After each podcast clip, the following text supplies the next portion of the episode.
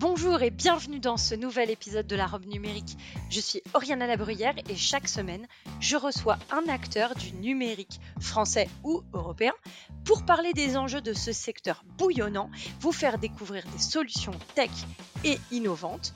Enfin, on décryptera ensemble le cadre juridique dans lequel elles évoluent. Bonne écoute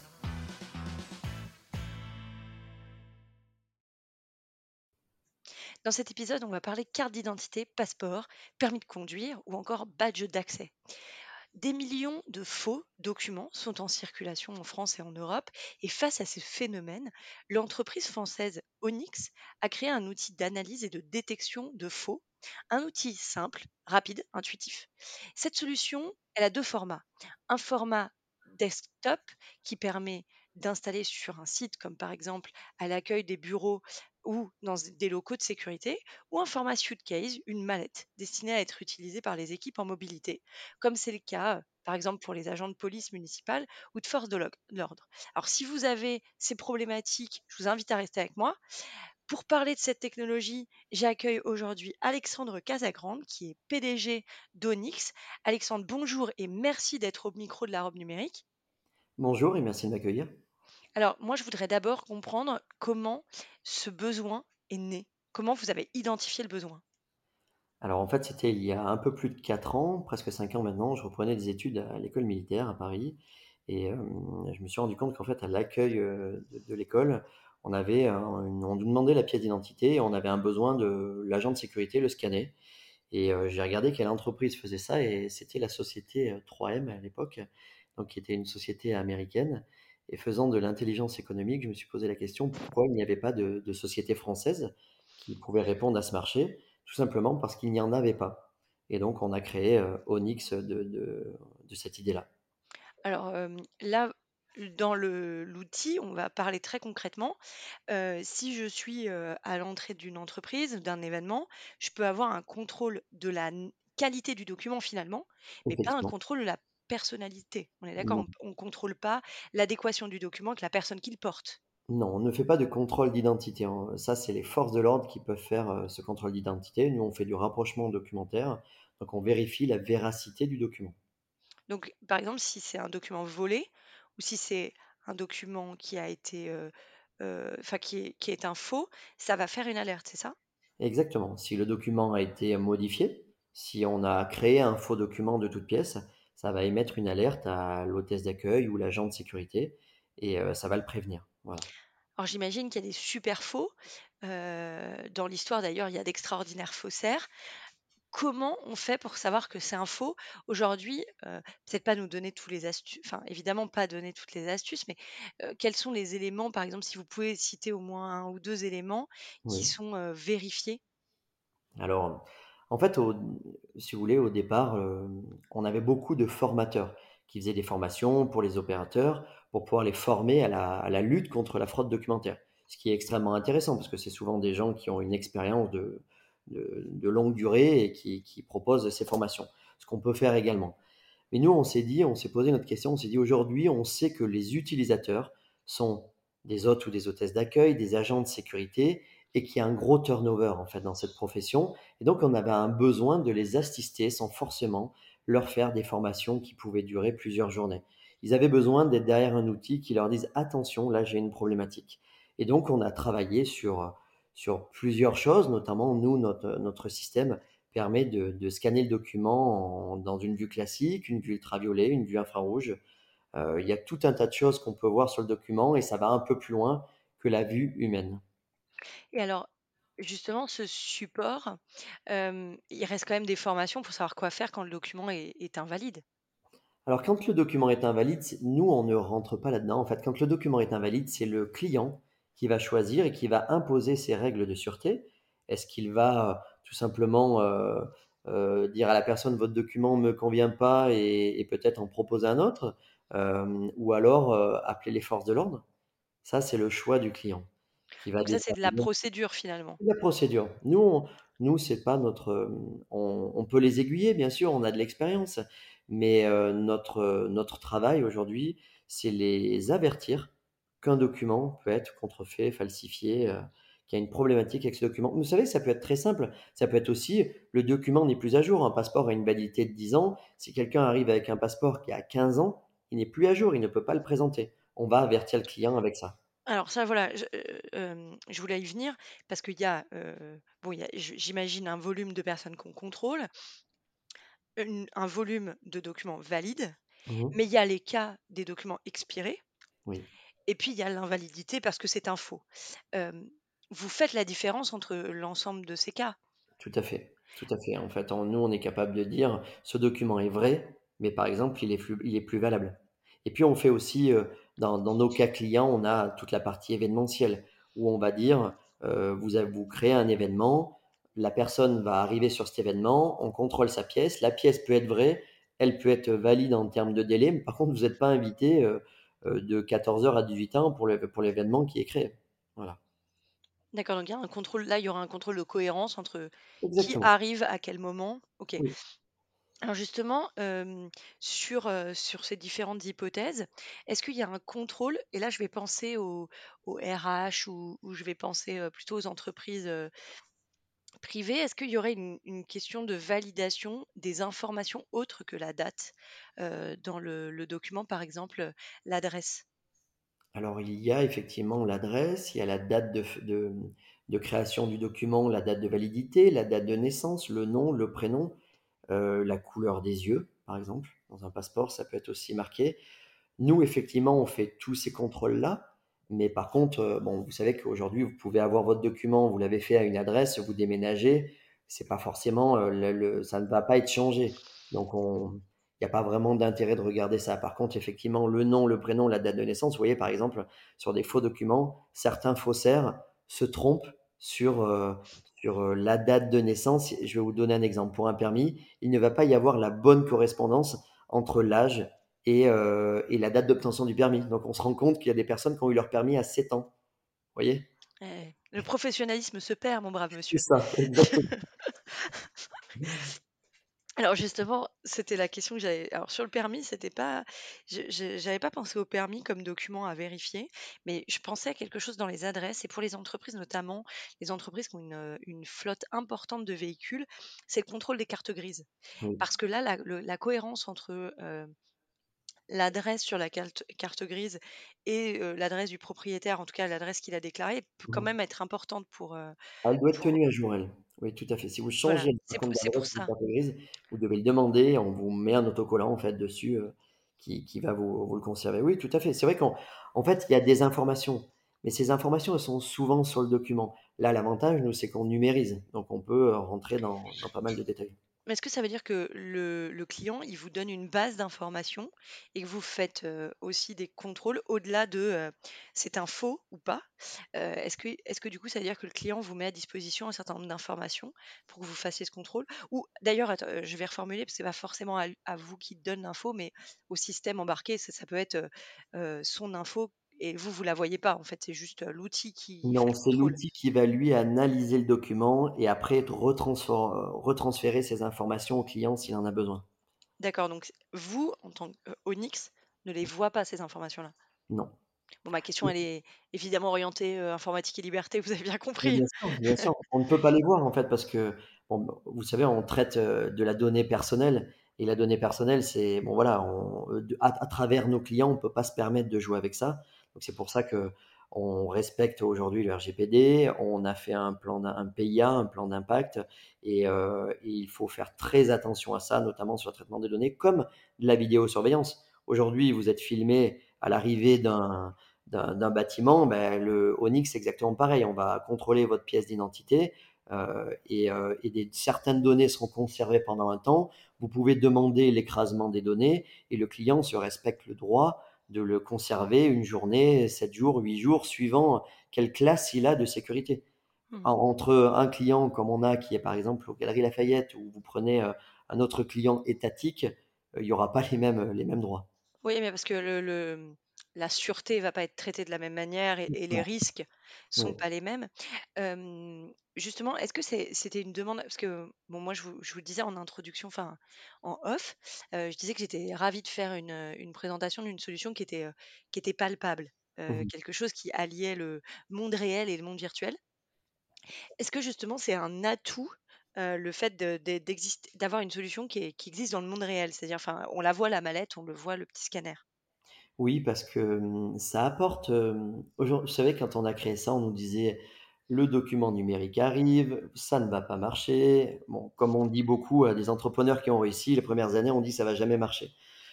Au final, le document papier, il est toujours là. Il va durer encore un temps. Pourquoi? Parce qu'il y a certaines sécurités qui ont été, apposées par l'Imprimerie nationale, par les fabricants de documents d'identité, qui apportent une certaine sécurité qu'on ne peut pas retrouver aujourd'hui en numérique. De plus, en fait, il y avait toujours ce contrôle, il a toujours été fait. Quand vous arrivez dans un bâtiment, quel qu'il soit, un peu sécurisé, on va vous demander votre pièce d'identité et en inverse, on va vous donner un badge. Voilà. Mais l'agent ou l'hôtesse, qu'est-ce qu'il faisait? Il regardait le document, il le posait, il n'y avait pas vraiment de contrôle qui était fait. Là, on leur apporte un nouveau service, une nouvelle, hem, une nouvelle arme, en fait, si vous voulez, pour protéger leur entreprise. Au même titre que la caméra, au même titre que la caméra intelligente, voilà, on apporte, ça pour, pour les sociétés aujourd'hui. Est-ce que c'est vraiment une question de sécurité ou est-ce que c'est une question de confiance, en fait? Est-ce que c'est aussi c'est peut-être pas aussi une manière de dire: «Bah, vos secrets chez nous sont bien gardés», puisque la manière dont les gens pénètrent dans nos locaux est sécurisée? C'est ça. Alors c'est c'est une question de sûreté, on va dire, heu et effectivement, heu, c'est, mmh, aujourd'hui, heu, on sait que quand on rentre dans cette entreprise, on est protégé et le savoir est protégé. Prenez des entreprises, heu, pharmaceutiques ou, heu ou, heu, industrielles qui ont des savoirs particuliers, laisser rentrer tout le monde sans vraiment contrôler, on ne peut pas faire confiance comme ça.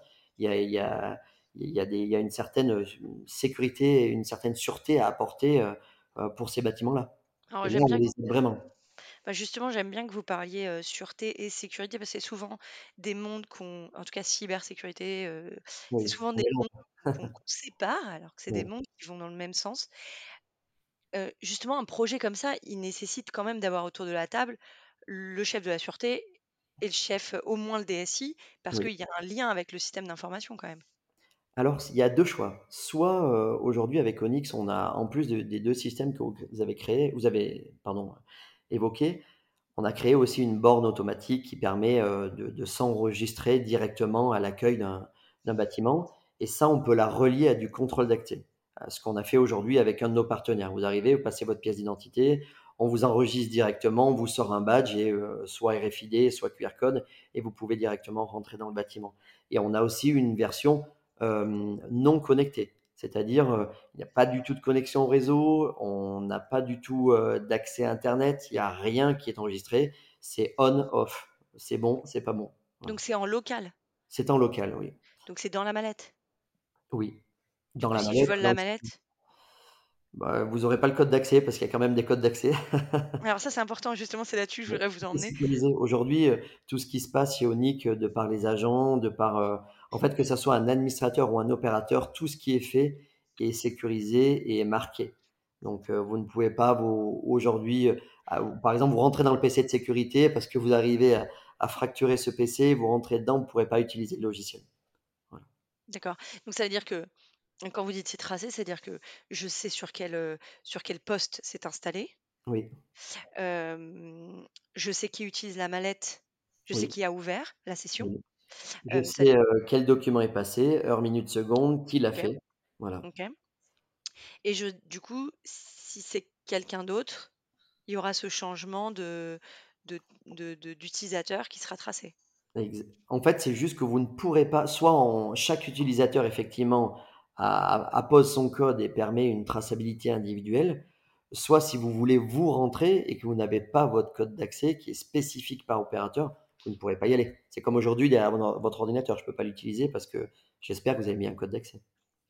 Ah, j'ai un code d'accès Voilà. et c'est pas mon prénom 1, 2, 3, Bon, ça va alors. donc tout va bien. Hem, ensuite, je voulais, mmh, évoquer sur votre site, on on voit que vous avez, aussi une possibilité de d'avoir un jumeau numérique, Oui, sur un sur une appli mobile. Hem, pourquoi vous avez ressenti le besoin d'avoir, cette synthèse supplémentaire? Ou parce bien, un outil d'ailleurs supplémentaire? Parce qu'on avait, j'ai re j'ai eu ce besoin, dans le passé, hein, dans une direction sûreté. Je me rendais compte qu'en fait, on on donnait des badges et en fait, on avait des agents de sécurité mobiles. C'était un grand site et les agents pouvaient tourner Et en fait, ils voyaient effectivement avec les, des personnes avec des badges autour du cou, mais ils n'avaient aucun moyen de contrôle, de savoir qui ils étaient, euh, euh, qu'est-ce qu'ils venaient faire, qui ils venaient rencontrer.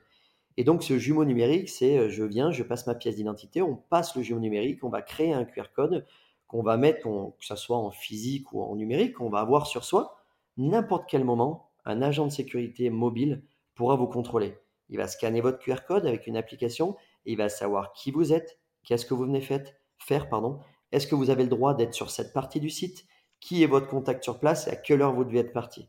Voilà. En fait, c'était apporter de la sécurité mobile sur un site et pas juste à l'entrée.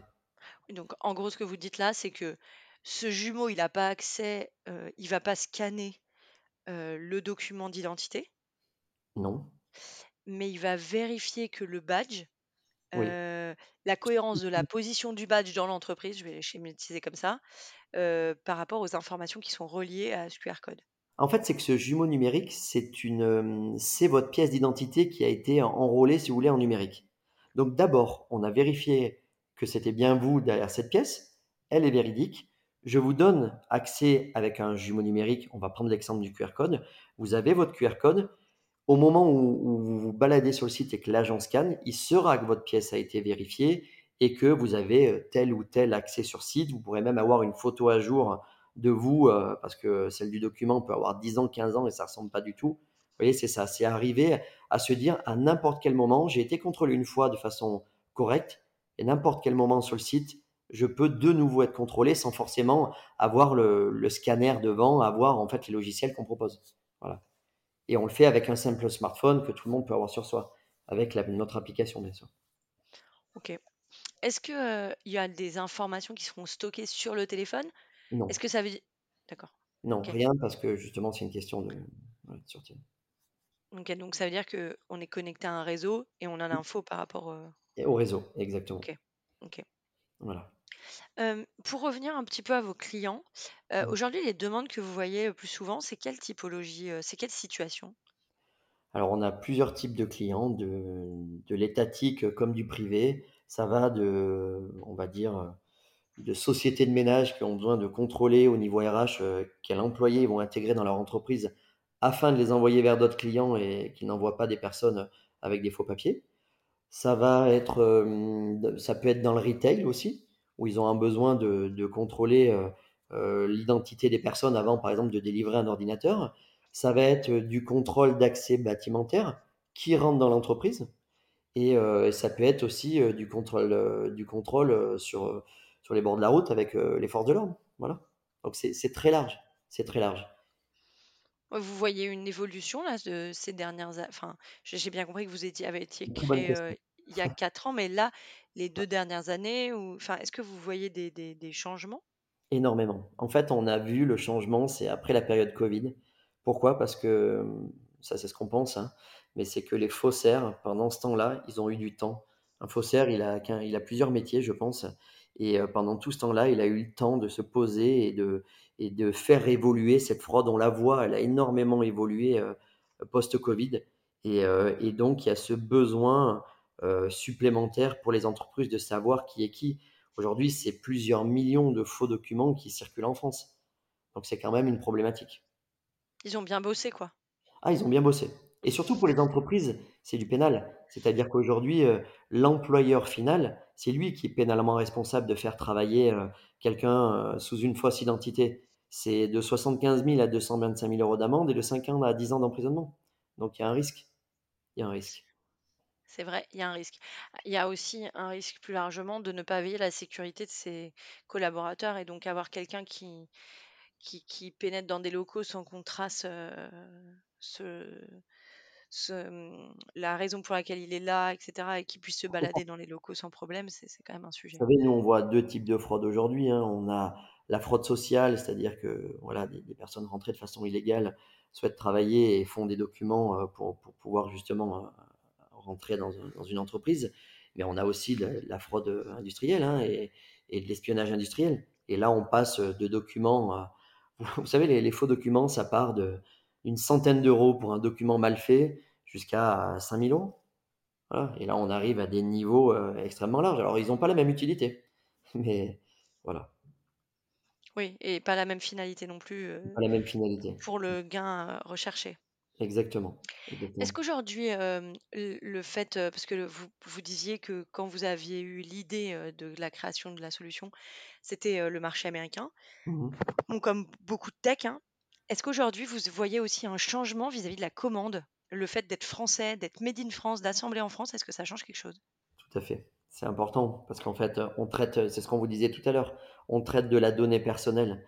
La donnée personnelle, elle a besoin d'être sécurisée. Pour des grosses entreprises qu'on peut traiter, heu, ils ont forcément, heu, la partie, heu, la partie RGPD qui qui est en place et donc donc voilà, ils ont besoin vraiment d'une approche franco-française, avec des serveurs en France, avec un produit créé en France et puis avec une confiance sur une société française. C'est important. C'est important aujourd'hui. On traite cette donnée où elle va. À l'époque, quand on, on scannait des documents euh, dans, un, dans, un, lieu étatique, euh, dans un lieu important, comme je l'ai cité tout à l'heure, elles allaient où les données Voilà, on voit aujourd'hui hein, des entreprises, euh, des, entreprises, alors sans citer forcément que les États-Unis, mais euh, des, pays étrangers qui offrent dans d'autres pays des systèmes de contrôle pour les aéroports. Pourquoi ils les offrent?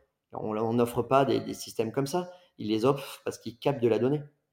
Donc aujourd'hui, il faut protéger nos entreprises françaises. Oui, puis au-delà de la donnée, il y a aussi, heu, la déduction, Oui. de heu, en fonction de qui vous recevez quand, heu, de ce que vous êtes en train de faire.